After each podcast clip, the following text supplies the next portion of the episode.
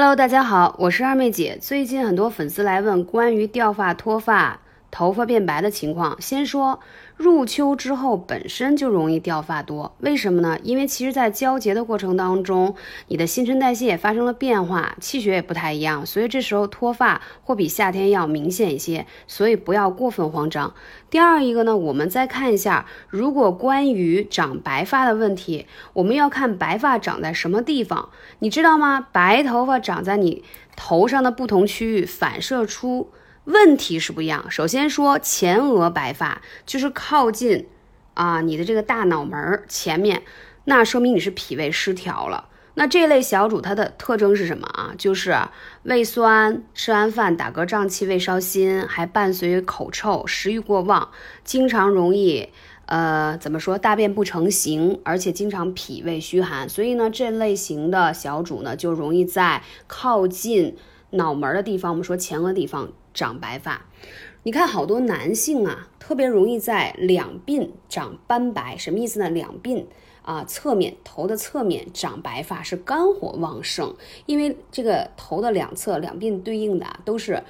肝胆的反射区，所以你看偏头疼的人，其实我经常讲也是这个地方，爱发脾气，爱生闷气，常伴有口干口苦。然后还经常觉得，哎呀，怎么喝那么多水还是那么口干舌燥的，眼睛酸涩的，这些都是肝胆火旺引起的啊，所以这是肝火旺盛。还有呢，你就看那个后脑勺容易长白发，是典型的肾气不足，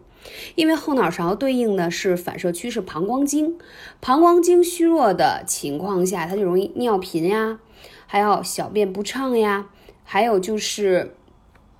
出现这个肾气不足。等等等等，那在这里呢，先分享一个简单的食疗小配方啊，就是大家可以去把黑豆、黑芝麻，还有那个桑葚啊，九蒸九晒了吃。很多人也会去超市把它打成粉，在早餐里吃都可以。那九蒸九晒这工艺好在哪儿呢？是因为啊，九蒸九晒是自古有来的这种传统做中药的一种制剂的方式，把它应用在食材当中呢，它的那种食材的功效，就是药效会发挥的更好。所以多吃黑色食物，对于长白发啊，恢复这个就是白发长。恢复成黑发是非常有效，尤其早上吃上一勺非常好。如果说你还想让家里的孩子头发更黑、更浓密，包括孕妇啊，希望自己的未来的宝宝头发更黑、更亮的话，就一定要这么吃。说到这儿，我还真的得感谢我妈，